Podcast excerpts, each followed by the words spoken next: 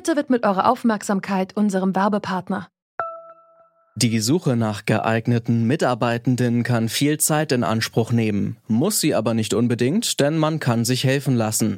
Zum Beispiel mit den Premium-Stellenanzeigen von Indeed, denn damit wird eure Stellenanzeige in der Suche sichtbarer und Bewerberinnen und Bewerber werden schneller auf euch aufmerksam. Indeed schenkt euch jetzt 75 Euro Startguthaben für eure Premium-Stellenanzeigen. Klickt dazu auf den Link in den Show Notes. Es gelten die AGB. Ich muss auch erwähnen, dass ich auch unheimlich viel mit NGOs hier in Deutschland bedankbar sind, die hier engagiert sind und viele junge Menschen in Deutschland. Und das ist für uns sehr wichtig und das ist sehr hilfreich für unsere Sache.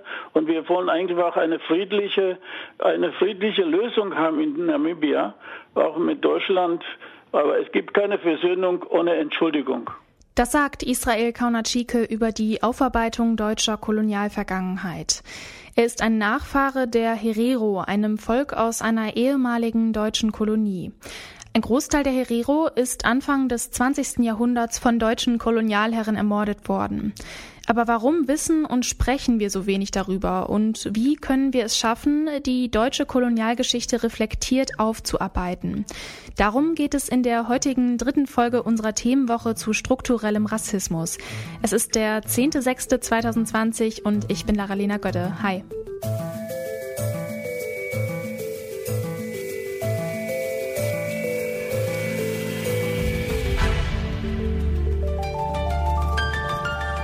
Zurück zum Thema. Im heutigen Namibia waren Anfang des 20. Jahrhunderts die Völker der Herero und Nama ansässig. Zwischen 60.000 und 80.000 Menschen haben dort unter der Kontrolle deutscher Kolonialherren gelebt. Weil sie sich ihnen widersetzt haben und keine Siedlungen und Brunnen bauen wollten, entschied General Lothar von Trotha, die Familien auszulöschen. Nur 16.000 Herero haben dieses Massaker überlebt. Offiziell anerkannt als Genozid sind die Geschehnisse von der deutschen Bundesregierung bis heute nicht. Stattdessen haben sie der namibischen Regierung vor kurzem 10 Millionen Euro angeboten. Das reicht nicht, meint Israel Kaunatschike. Er setzt sich als Vertreter der Herero seit fast 40 Jahren für sein Volk ein. Das entspricht nicht die Forderung nach so vielen Jahren. Es geht um vieles. Es geht um Landraub. Es geht um die Infrastrukturen von Heroes wiederherzustellen. Und das kann auch nicht sein, dass Deutschland sagt, okay, ich gebe euch 10 Euro und, und basta. Und das geht nicht mit Absprache der Hereros und Namas. Kaunatschike ist es wichtig, dass Deutschland nicht nur Geld gibt. Er fordert primär eine Auseinandersetzung, einen Dialog über das Thema. Erstmal muss wir zusammensetzen, um diese ganze Geschichte zu verarbeiten. Mhm. Weil Deutschland ist Meister in Verdrängung, das ist schon bekannt, was Kolonialismus betrifft. Der Faktor ist nicht nur, dass wir Geld, Geld, Geld. Es geht darum, dass man zusammensetzen und zusammen diskutieren, was kann man machen, was hat die Heroes zum Beispiel verloren und die Namas genauso.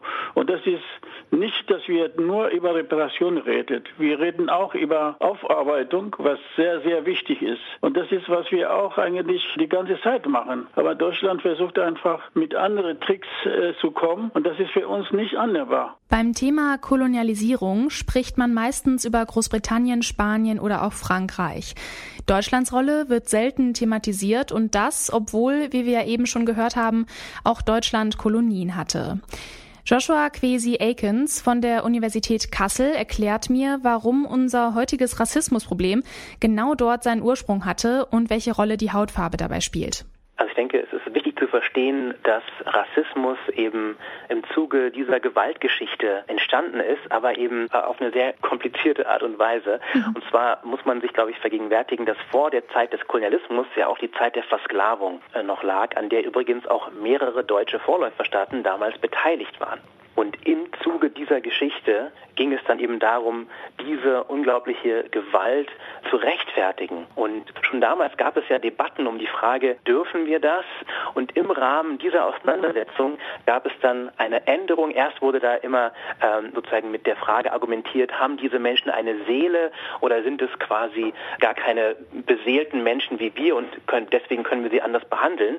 Und im Rahmen dieses Streits gab es dann aber einen Übergang von dieser Idee von, es gibt Menschen mit Seele und vielleicht auch welche ohne, hin zu einer Idee, die sich dann biologisch über die Zeit verfestigt hat, wo es dann mhm. darum ging, es geht nicht nur um die Frage, ob Seele oder nicht, sondern das ist sozusagen eine andere Art von Mensch. Und so hat sich dann eine rassistische Ideologie herausgebildet, die eben diese unglaubliche Ausbeutung, den Mord an Millionen von Menschen, die Entrechtung, die Vergewaltigung, die Folter zu rechtfertigen versucht hat, muss man ja sagen. Leider ist es aber so, dass im Rahmen dieser über Jahrhunderte praktizierten Aggression sich eben sehr mächtige Erzählungen ähm, verankert haben, die tradiert werden, wo eben unterschiedlichen Menschen unterschiedliche Wertigkeiten zugewiesen werden. Und das Tragische ist, dass jetzt der Westen eigentlich selber so ein bisschen in diesen Erzählungen gefangen ist. Genau, also Rassismus ist heute noch alltäglich. Können Sie nochmal zusammenfassen, wie der Kolonialismus aktuell noch unsere Gesellschaft prägt? Hier in Deutschland? Ja, der Kolonialismus prägt die deutsche Gesellschaft in ganz vielerlei Hinsicht. Da geht es zum einen um diese Hierarchien und um Rassismus, der eben ganz klar selber auch eine Fortwirkung von kolonialen Hierarchien ist. Mhm. Aber ähm, auch jenseits davon profitieren wir alle, die wir hier sind, also ich gerade auch eingeschlossen, ähm, ja von kolonialen Hierarchien, die dafür sorgen, ähm, dass die Wirtschaft auf eine bestimmte Art und Weise funktioniert, dass wir also die Produktion von Dingen, die auf dreckige Art und Weise produziert werden, gerne auslagern, gerne auch ins außereuropäische Ausland, dass wir aber gleichzeitig von dort wertvolle Materialien abziehen können, die für uns unseren Alltag verbessern. Und die Tatsache, dass das möglich ist, kann man auch wiederum nur verstehen, wenn man da in die Kolonialgeschichte zurückblickt. Ein anderer Punkt, in dem das eine ganz wichtige Rolle spielt, ist auch die aktuelle Klimakrise. Denn während also die Menschen, die am wenigsten meisten ausgestoßen haben, sowohl historisch als auch jetzt gegenwärtig, das sind eben die Menschen, die in vormals kolonisierten Gebieten liegen, wo also jetzt schon die Folgen der Klimakrise am stärksten sind. Das heißt also, koloniale Hierarchien und Ungerechtigkeiten durchziehen den Alltag im Westen, durchziehen die Art, wie wir wirtschaften, die Art, wie wir leben und leider eben auch, wie wir häufig über uns selbst und andere denken. Denn es gibt nach wie vor dieses Denken in Kontrasten. Der Westen ist angeblich entwickelt und dem wird dann der unterentwickelte, angeblich Rest der Welt gegenübergestellt. Und das sind alles Setzungen, die sich eben aus solchen kolonialen Denkmustern ergeben. Eine Aufarbeitung der deutschen Kolonialgeschichte ist dringend notwendig, meint Joshua Kwesi Akins. Dass wir nicht darüber sprechen, setzt sich auch in der Schule fort. Dort wird die deutsche Kolonialgeschichte kaum bis gar nicht thematisiert.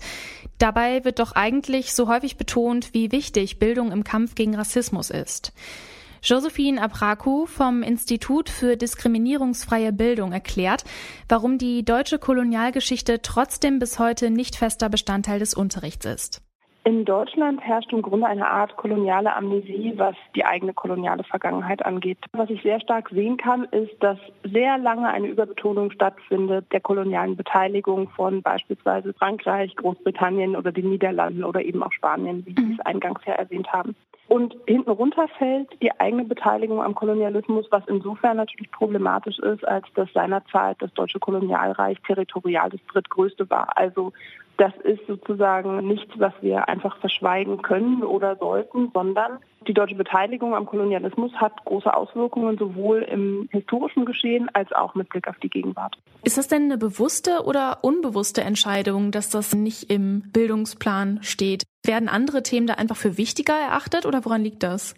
Tatsächlich, glaube ich, ist wichtig zu verstehen, dass Schulbuchverlage natürlich wirtschaftlich agierende Unternehmen sind. Das ja. heißt, deren erstes Ziel ist sozusagen nicht zu schauen, was ist quasi die beste oder akkurateste Bildung. Bildung ist sowieso nicht neutral. Ich glaube, das ist wichtig, dass wir uns das sozusagen ins Gedächtnis rufen, sondern Bildung folgt immer auch bestimmten Zielen, nationalstaatlichen Zielen beispielsweise. Wir finden natürlich dadurch, dass Schulbuchverlage wirtschaftlich agierend sind, in Schulbüchern vor allem auch Sachen, die gesellschaftlich gängig sind oder gesellschaftlich anerkannt sind. Ich finde aber sehr spannend, dass es natürlich eine stärkere Auseinandersetzung mit dem Thema Kolonialismus gibt. Und äh, ich merke auch im Hinblick auf meine eigene Arbeit, dass in Bildungsmaterialien das stärker auch aufgegriffen wird.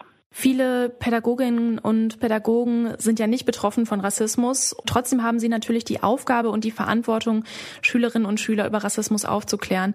Wie kann man da als nicht betroffene Lehrerin, Lehrer richtig reflektieren und richtig lehren?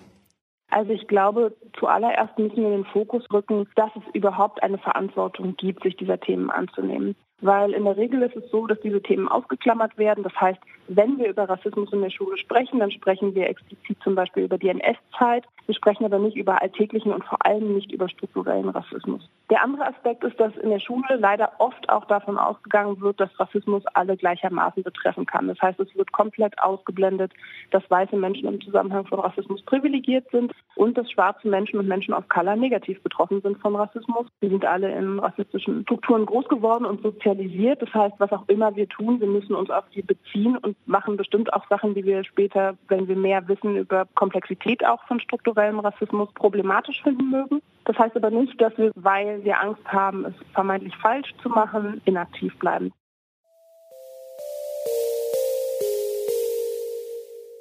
Es ist also notwendig, Kolonialismus und strukturellen Rassismus in der Schule zu thematisieren, um Kinder schon früh für solche Probleme zu sensibilisieren, meinte Josephine Apraku. Deutschland hat bezüglich der eigenen Kolonialgeschichte definitiv noch sehr viel aufzuarbeiten. Einfache finanzielle Entschädigungen, um die koloniale Vergangenheit wieder gut zu machen, sind hier der falsche Ansatz. Vielmehr sollte man die eigene Geschichte verstehen und sie gemeinsam mit den kolonisierten Ländern aufarbeiten. Und damit beenden wir die heutige Folge. Wenn euch das Thema weiterhin interessiert, dann abonniert doch zurück zum Thema gerne auf der Podcast-Plattform eurer Wahl. Wir widmen uns fünf Folgen lang unterschiedlichen Aspekten von strukturellem Rassismus und was wir dagegen tun können. Das war heute die dritte Folge aus der Reihe. Vielen Dank fürs Zuhören. Mein Name ist Lara-Lena Gödde. Tschüss und bis morgen.